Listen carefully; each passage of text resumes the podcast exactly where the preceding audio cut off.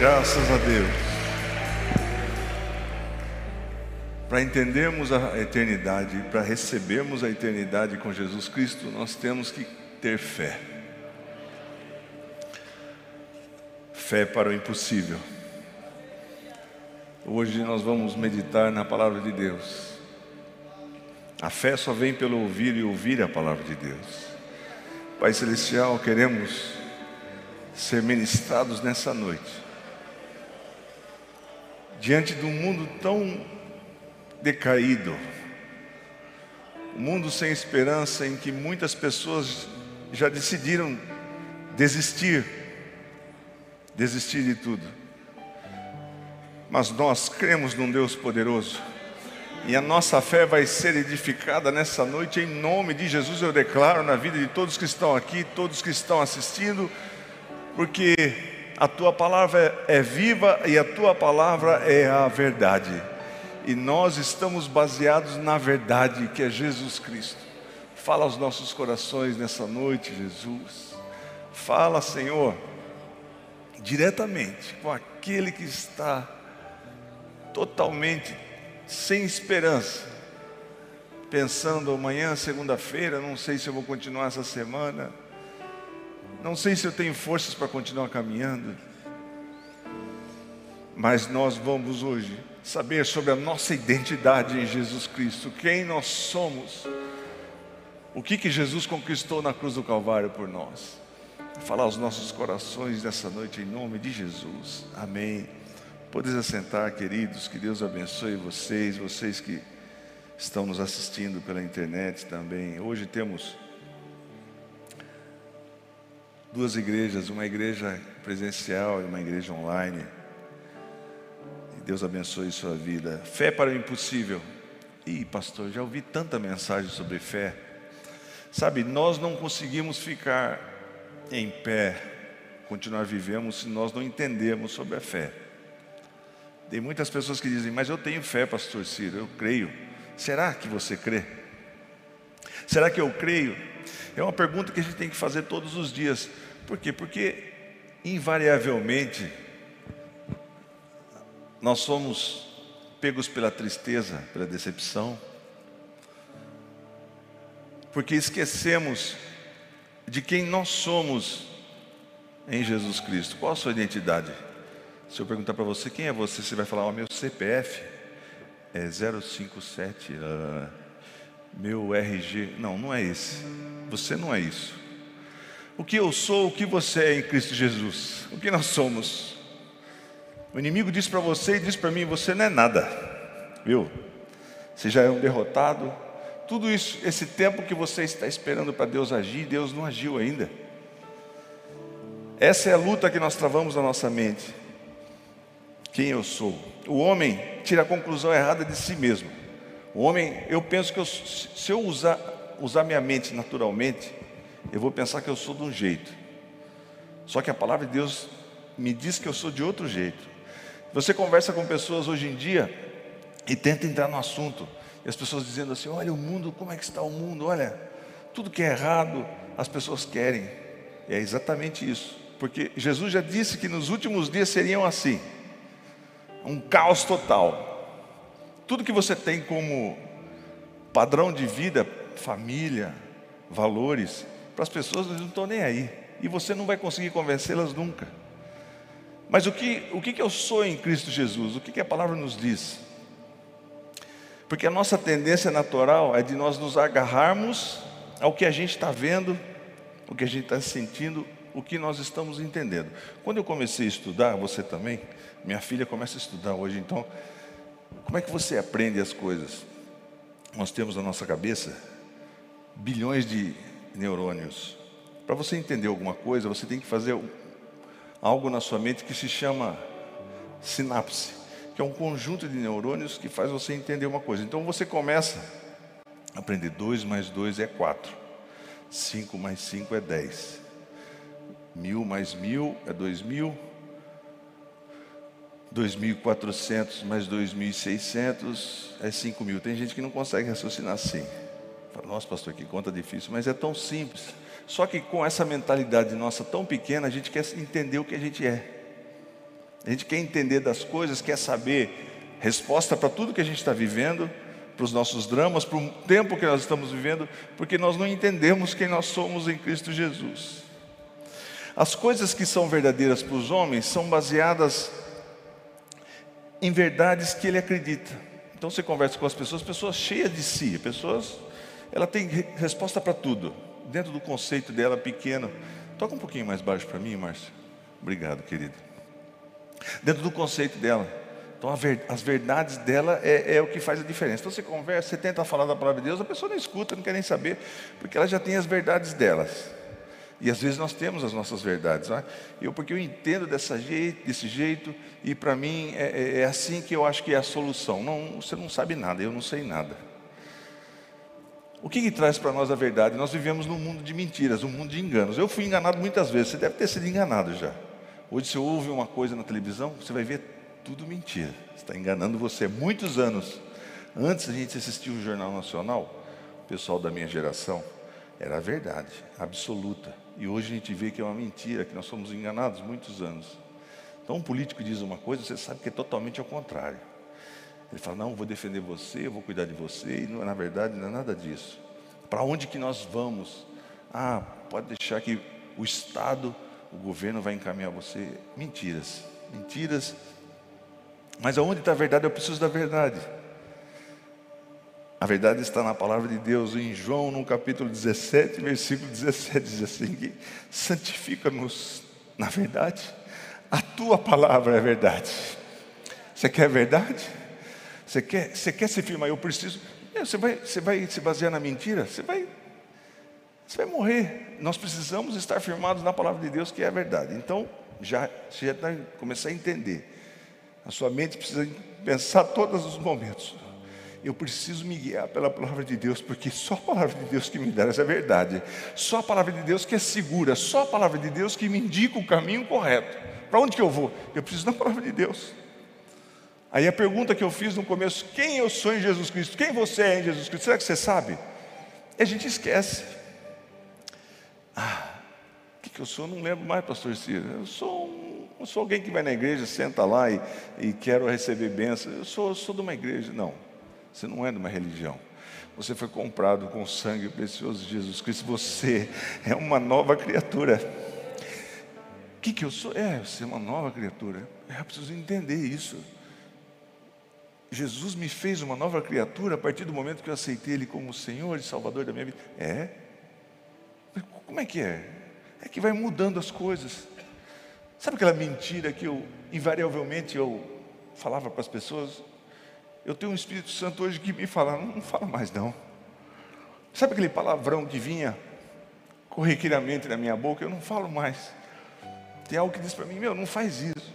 Sabe aquelas companhias que faziam mal, que, que ia para as baladas, que ia para a noitada? Você fala, puxa, não, isso não me agrada mais, eu preciso ir para outro caminho.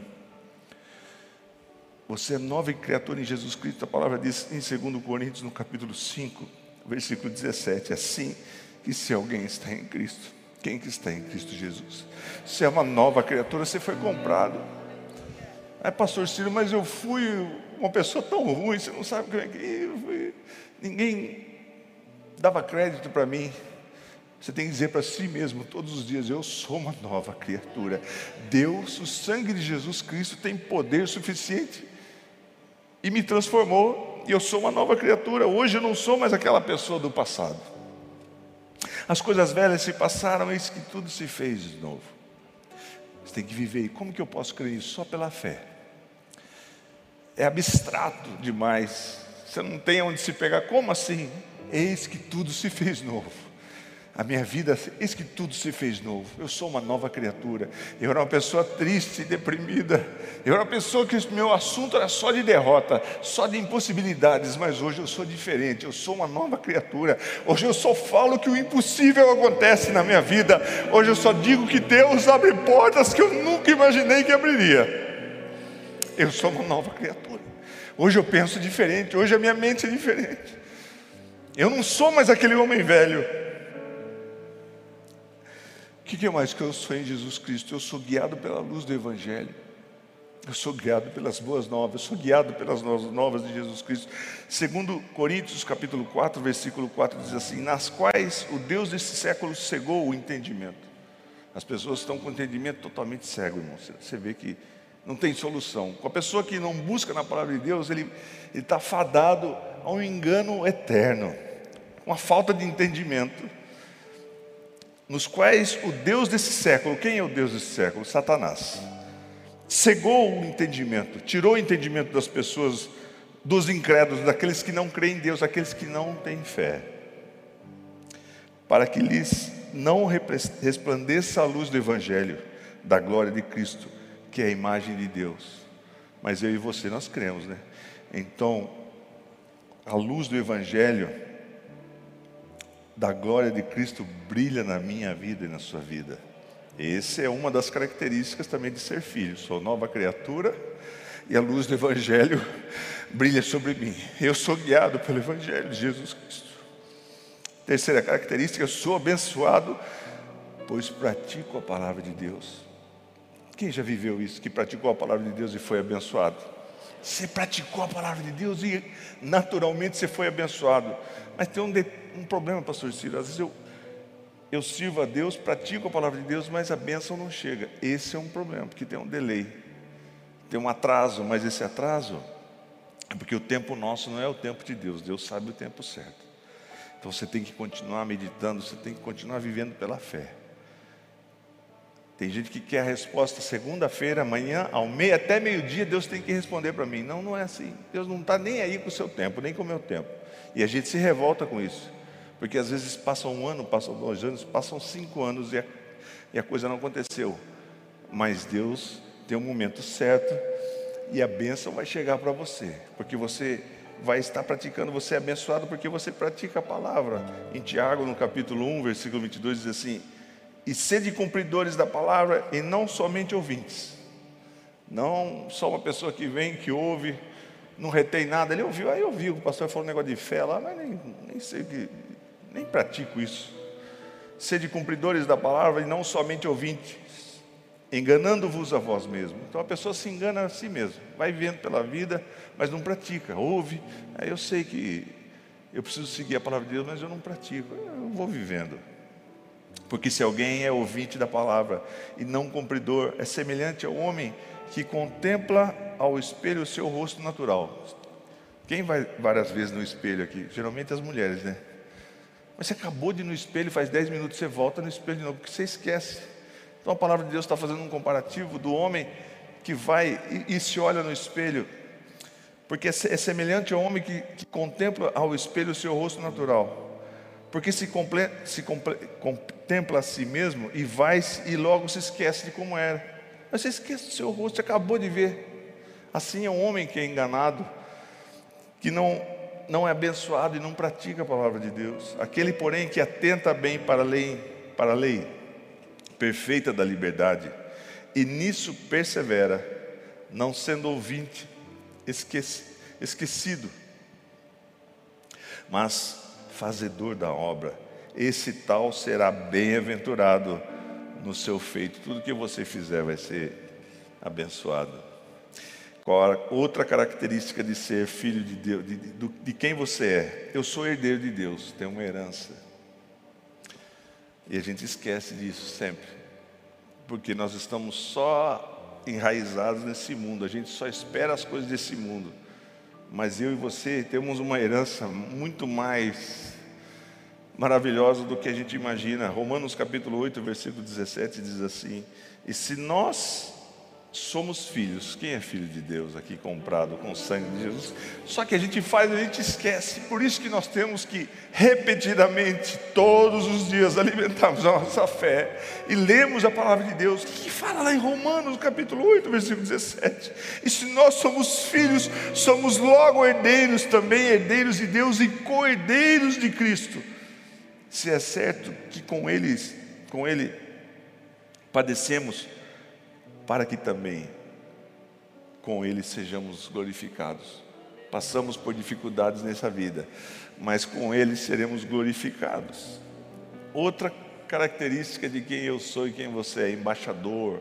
Uau! Embaixador de Jesus Cristo. É, pastor, sim, não, eu sou, sou apenas um membro. Não, a palavra de Deus, pela fé, está me dizendo que eu e você somos embaixadores de Jesus. Segundo Coríntios capítulo 8, versículo 18 ao 20, diz assim, tudo isso provém de Deus, que nos reconciliou consigo mesmo. Deus nos reconciliou com Ele, com Ele mesmo através de Jesus Cristo. Porque por causa do pecado de Adão e de Eva, nós fomos, nós não tínhamos, não tínhamos relação mais com Deus, mas Deus nos reconciliou por Jesus Cristo e nos deu o ministério de reconciliação. De sorte, é, isto é, Deus estava em Cristo reconciliando consigo o mundo, não lhes imputando os seus pecados então aqui está bem claro que não é porque você fez alguma coisa, é porque você merece. Não é por meritocracia, mas é porque Jesus atuou no meu favor e no seu favor, não lhes imputando os seus pecados e pôs em nós a palavra de reconciliação, de sorte que somos. Quem está que tá falando? Eu que estou falando? A palavra de Deus está falando. Eu e você somos embaixadores da parte de Cristo como se Deus por nós rogasse. Rogamos, pois, da parte de Cristo que vos reconcilieis com Deus. O que é um embaixador, pastor? Não sei. embaixador, por exemplo, teve um problema agora.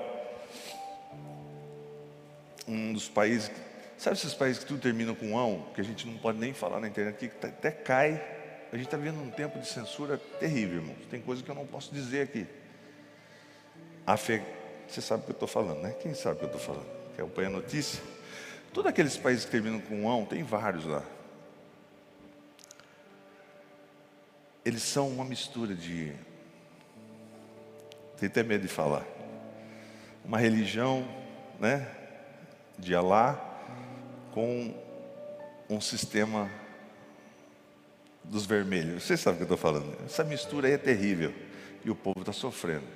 Vocês viram, vocês viram o que passou na televisão? As pessoas se jogando em cima de um avião, pendurado, outro morreu dentro do trem de pouso, esmagado ali. Desespero. Só que os embaixadores dos Estados Unidos estavam lá e o Estado americano foi lá e retirou eles de lá. O que é um embaixador? O embaixador é uma pessoa que está lá representando um reino, um país, mas não é de lá. Eu e você somos embaixadores. Nós estamos aqui, mas nós não somos aqui. Nós não somos aqui, só somos embaixadores. Nós representamos um reino. Nós estamos aqui por um momento. Nós estamos aqui de passagem. Precisamos entender isso. Precisamos entender isso. Pastor, está terrível viver, o mundo está cada vez mais difícil. É verdade, e vai ficar mais difícil, e vai ficar mais difícil. Mas eu sou embaixador, meu Deus, o meu Senhor, o meu rei não vai me deixar aqui. Ele vai me resgatar, ele vai me tirar daqui, porque eu sou embaixador do reino. E eu represento o reino de Jesus Cristo aqui na terra. Não posso esquecer disso. Outra coisa que a nossa mente não alcança, aí, aí, aí é complicado. Se alguém fala para mim, eu entendo, pastor, perfeitamente. Eu acho difícil. Estamos assentados com Cristo nos lugares celestiais. Como assim? É isso que a palavra de Deus diz que eu e você somos. Estamos em Efésios no capítulo 2, versículo 6 ao 7. Deus nos ressuscitou com Cristo e com Ele nos fez assentar. Pastor, às vezes eu estou no meu quarto no chuveiro, eu choro tanto. Porque eu sou tão desprezado e parece que é o fim da linha. Acabou. Caminho sem fim. E eu estou me sentindo tão só. Por que você não lê Efésios? 2, do 6 ao 7. Deus nos ressuscitou com Cristo e com Ele nos fez assentar. Você está sentado nos lugares celestiais em Cristo Jesus. Aí você chega e diz assim: Espírito Santo, eu quero sentir a tua presença. O mundo está desabando do meu lado, mas eu quero sentir a tua presença, eu quero sentar contigo agora. nos lugares celestiais. Me faz sentir a tua presença. E você vai ver que uma paz vai começar a invadir seu coração. E você vai declarar pela fé: minha mente não alcança, mas pela fé eu declaro: eu estou assentado nos lugares celestiais, juntamente com Jesus Cristo. Todos os problemas, todas as aflições, todas as feridas, eu deixo para lá, porque eu estou na Sua presença. Essa é uma das características de quem tem sua identidade, que sabe o que é. Para termos fé para o que é impossível, precisamos renovar a nossa mente de maneira contínua, todo dia, porque é uma luta na nossa mente.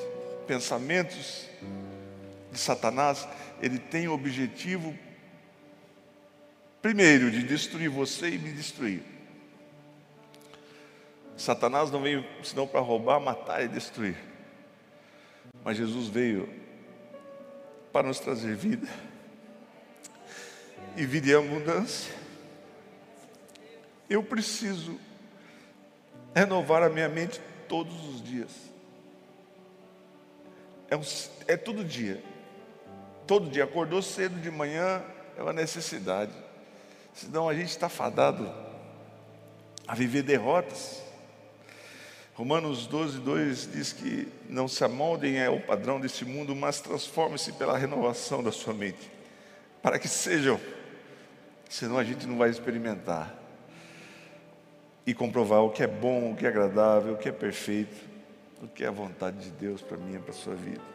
A gente tem que buscar a vontade de Deus.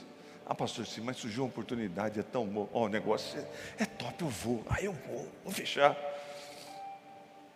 O melhor é o que Deus tem para mim e para você. Sabe, às vezes a gente toma as decisões.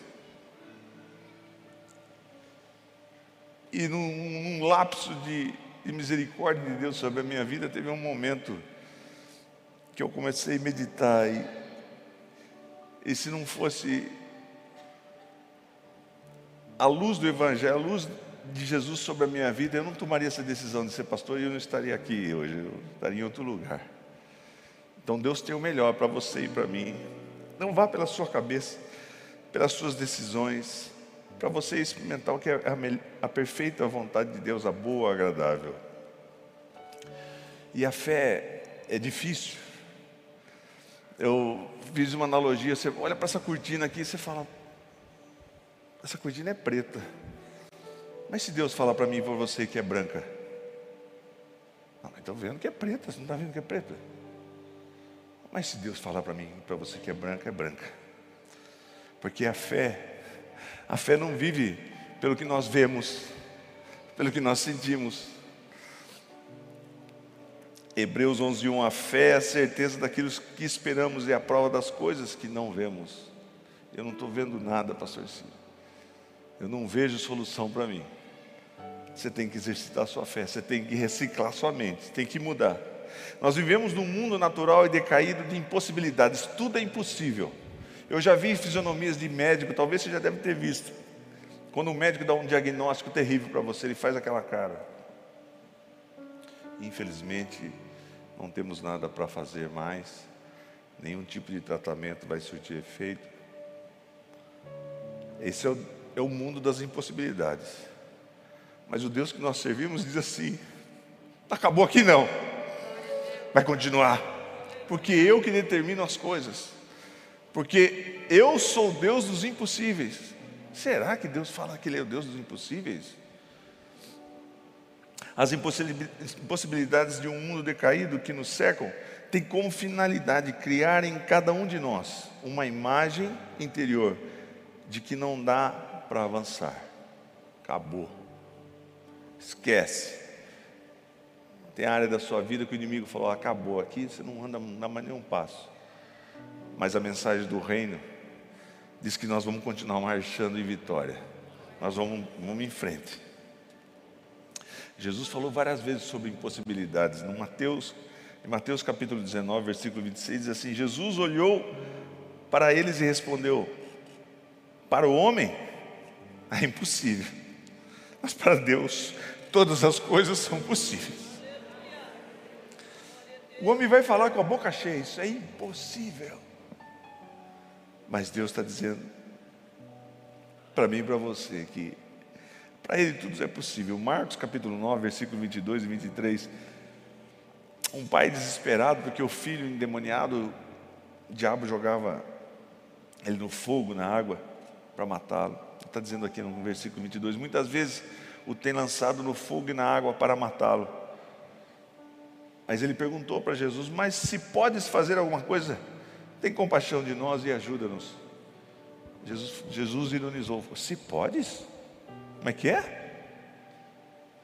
Como é que é? Você está perguntando se eu posso? E às vezes a gente pergunta para Deus: será que o Senhor pode? Deus está tá ironizando em você: se podes, disse Jesus, tudo é possível aquele que crê. Então, baseia-se na nossa fé. Para Deus é impossível, olha, Deus não vai dar. E Deus estava dizendo para mim e para você: está perguntando se eu posso fazer? Você está perguntando se eu consigo resolver esse problema? Você está perguntando se eu consigo tirar essa angústia do seu coração? Você está perguntando se eu não consigo resolver esse relacionamento? Você está perguntando se eu não tenho um futuro maravilhoso para você?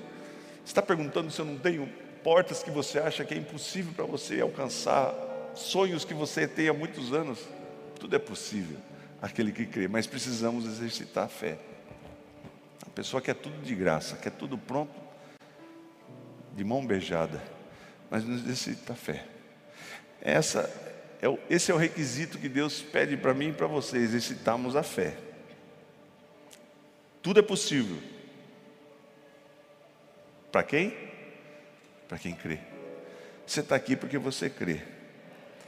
Você crê num Deus, você crê num, num Pai Celestial que te deu todas essas características de um filho amado. Lucas, no capítulo 1, versículo 37, diz assim: Pois nada é impossível para Deus. Deus corroborando, Deus ratificando a sua palavra. Josué 21, 45. Josué, depois de ter vivido, imagina como é que foi Josué se aproximando de Mateus, talvez lá no Egito, lá que começou as pragas, e Josué ajudava muito a Moisés.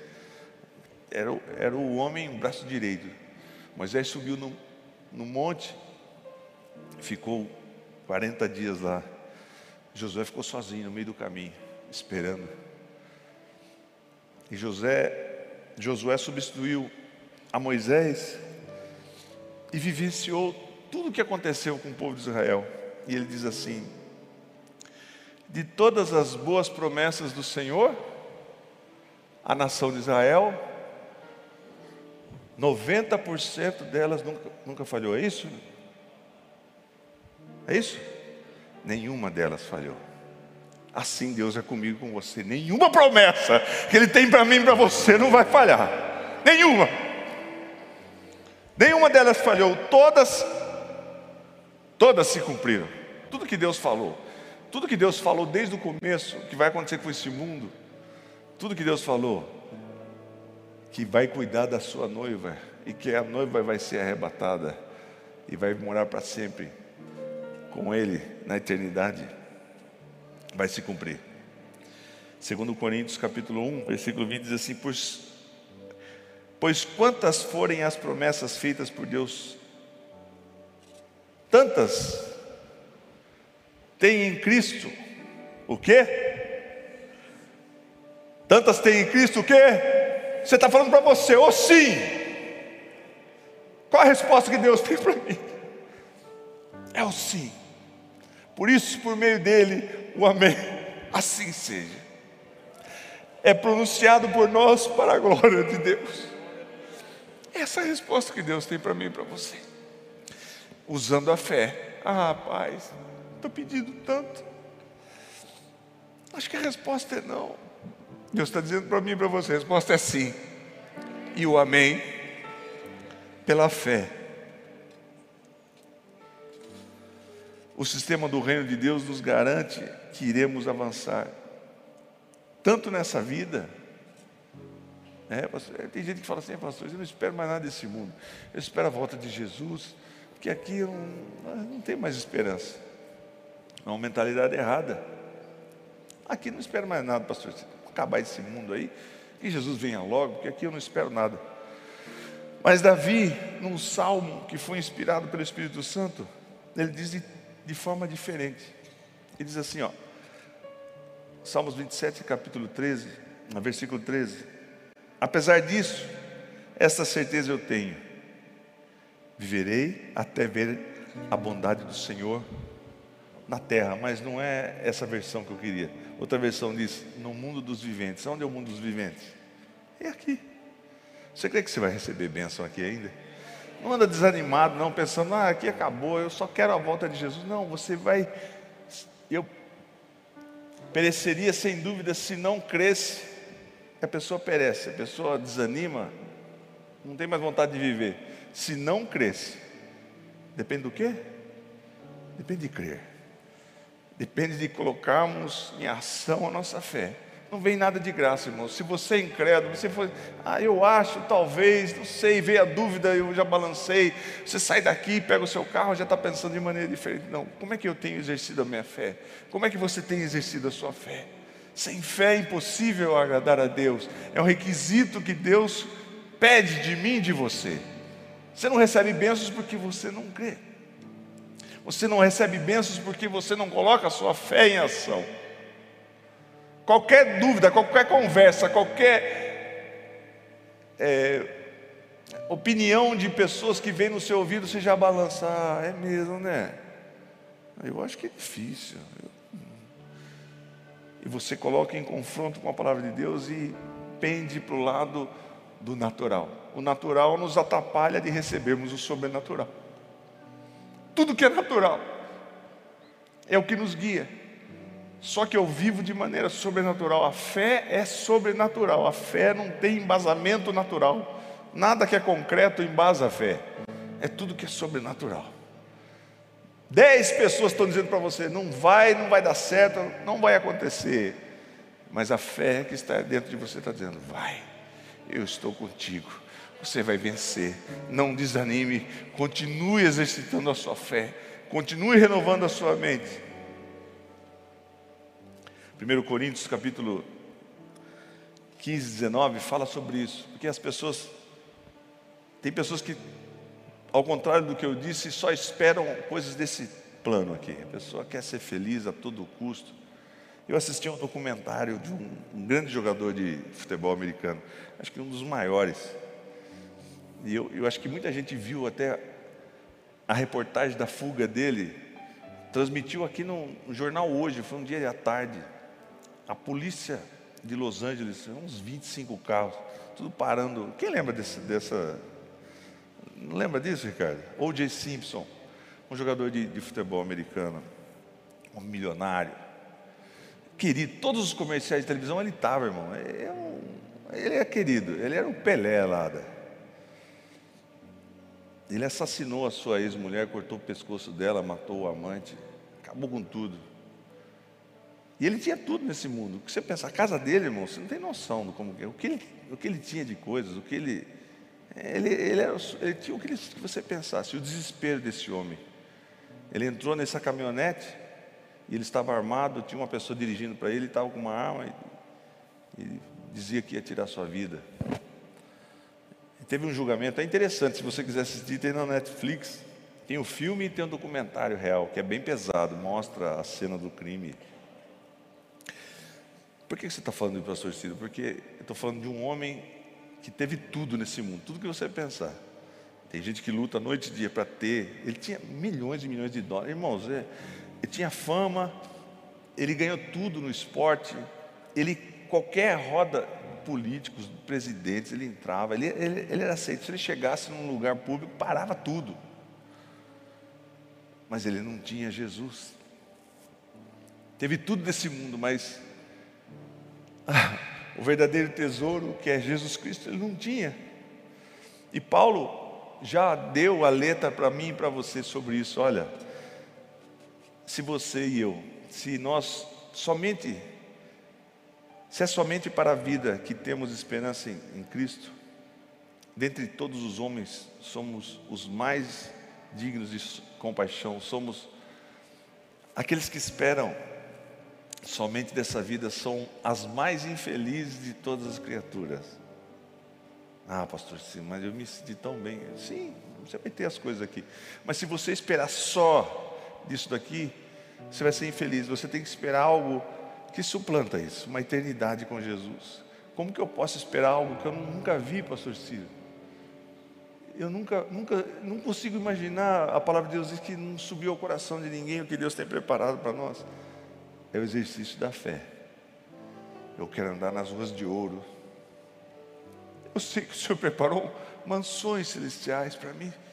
Você pensa nisso, você reflete, ah, mas isso aí é uma alegoria, isso aí, isso aí é uma história. Não, isso é uma verdade.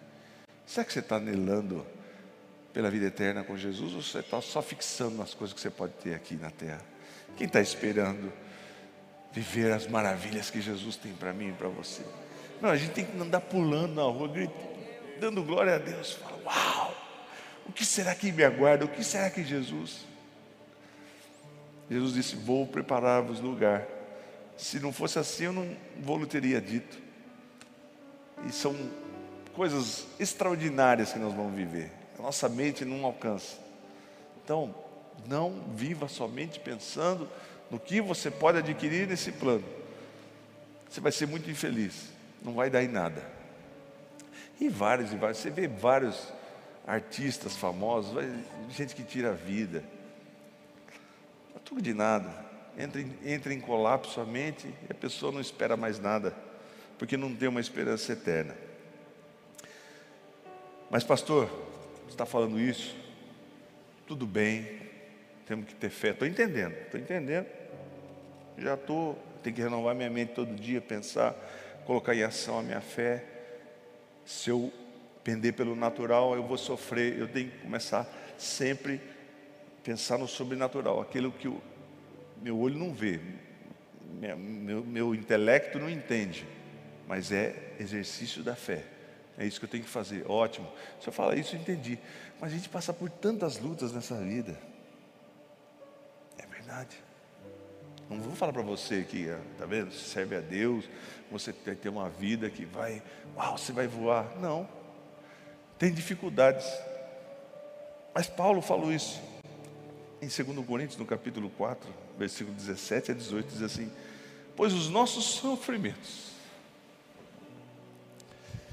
Você não sabe que é sofrimento pesado, você não imagina o que vai acontecer com esse mundo aqui, irmãos. Você olha para todos os lados do planeta, é só problema.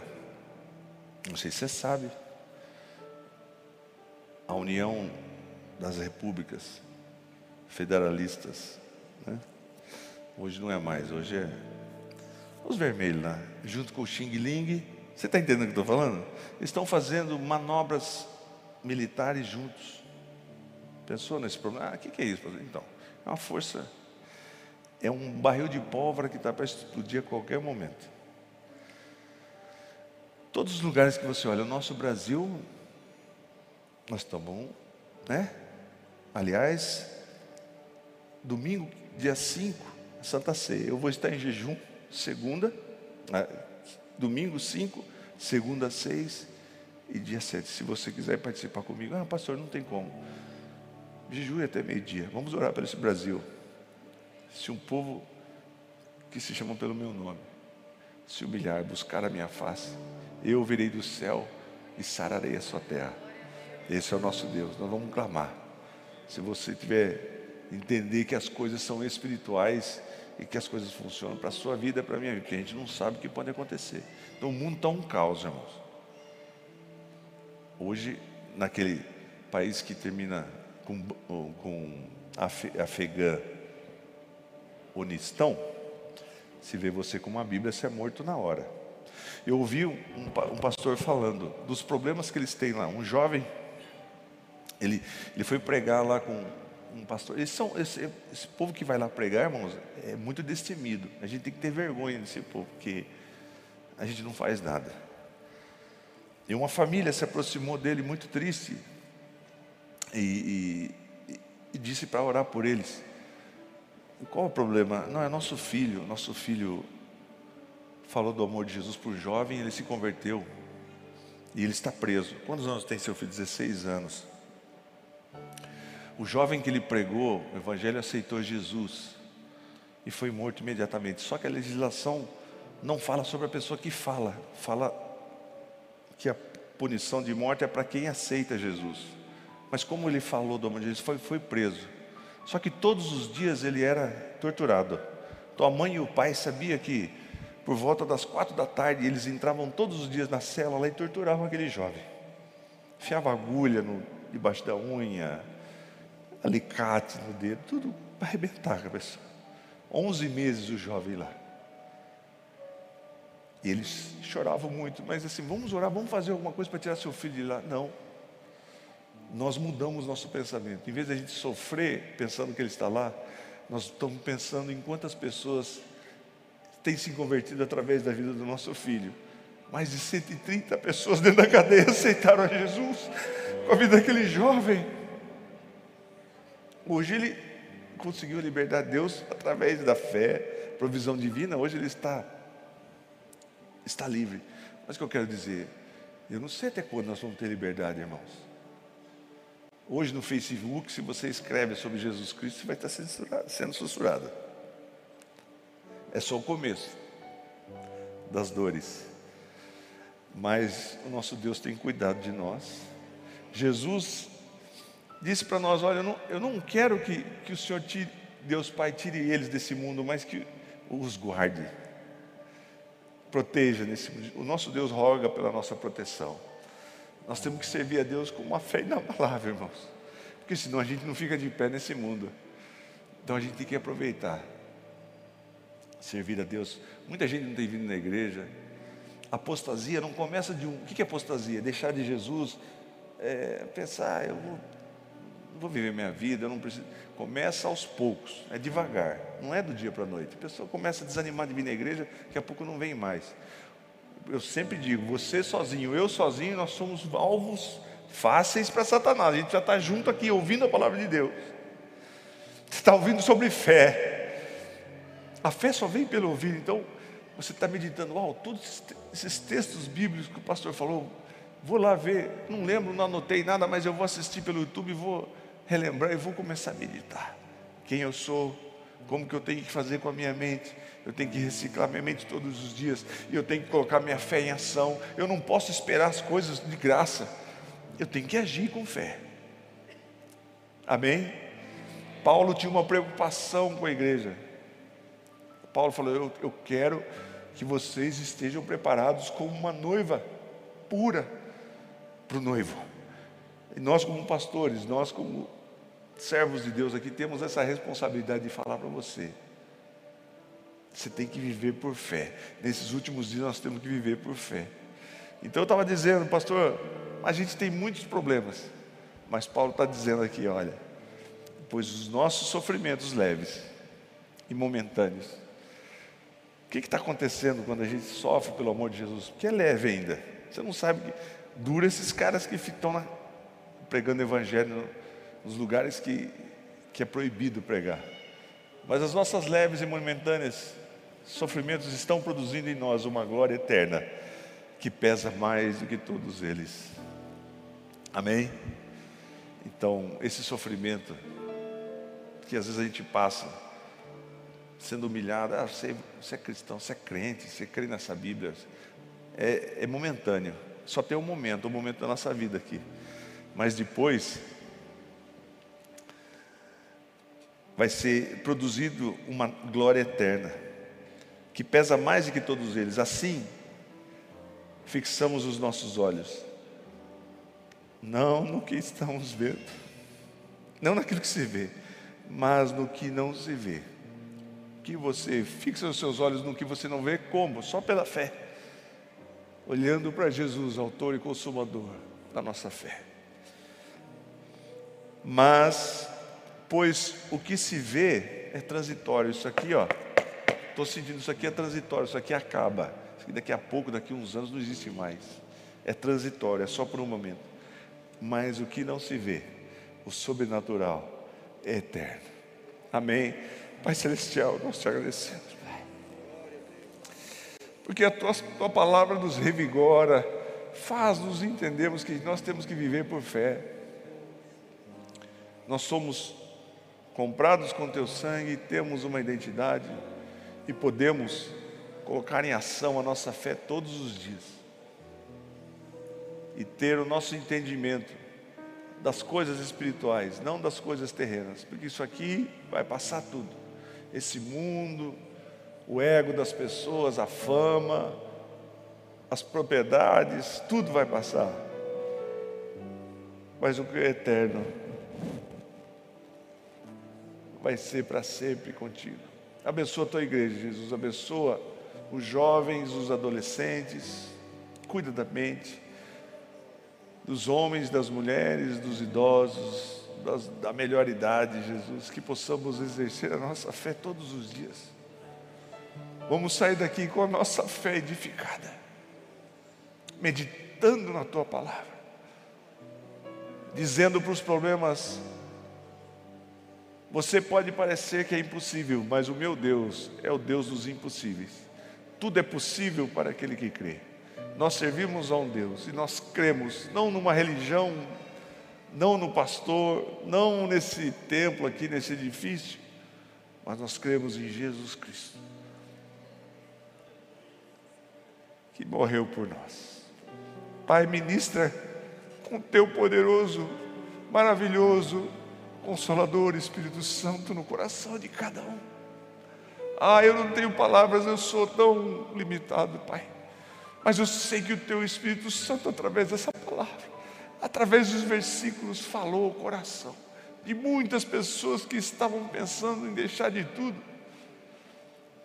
que pensavam, eu não vou mais colocar em, prática a minha fé, eu vou desistir de tudo mas que vão sair daqui gigantes na fé, e vão começar a viver em vitórias, e vão começar a viver as promessas, porque a tua palavra diz que nenhuma das tuas promessas, nenhuma das tuas promessas, o Senhor tem promessa de vida, o Senhor tem promessa de cura, o Senhor tem promessa de alegria infinita, de rios de água viva que vão fluir das nossas vidas. Abençoa o teu povo, Jesus. Possamos estar prontos, Jesus, para aquele grande dia tão maravilhoso.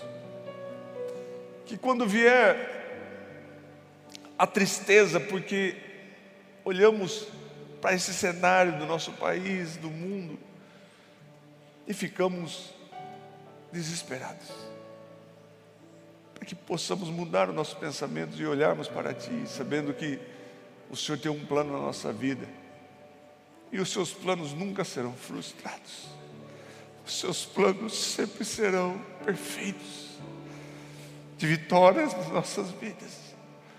Somos imperfeitos, não merecemos nada, mas o Teu amor nos alcançou. Abençoa cada um, Jesus. Abençoa cada um, Pai. Que a nossa fé seja revigorada nessa noite em nome de Jesus. Amém. Amém.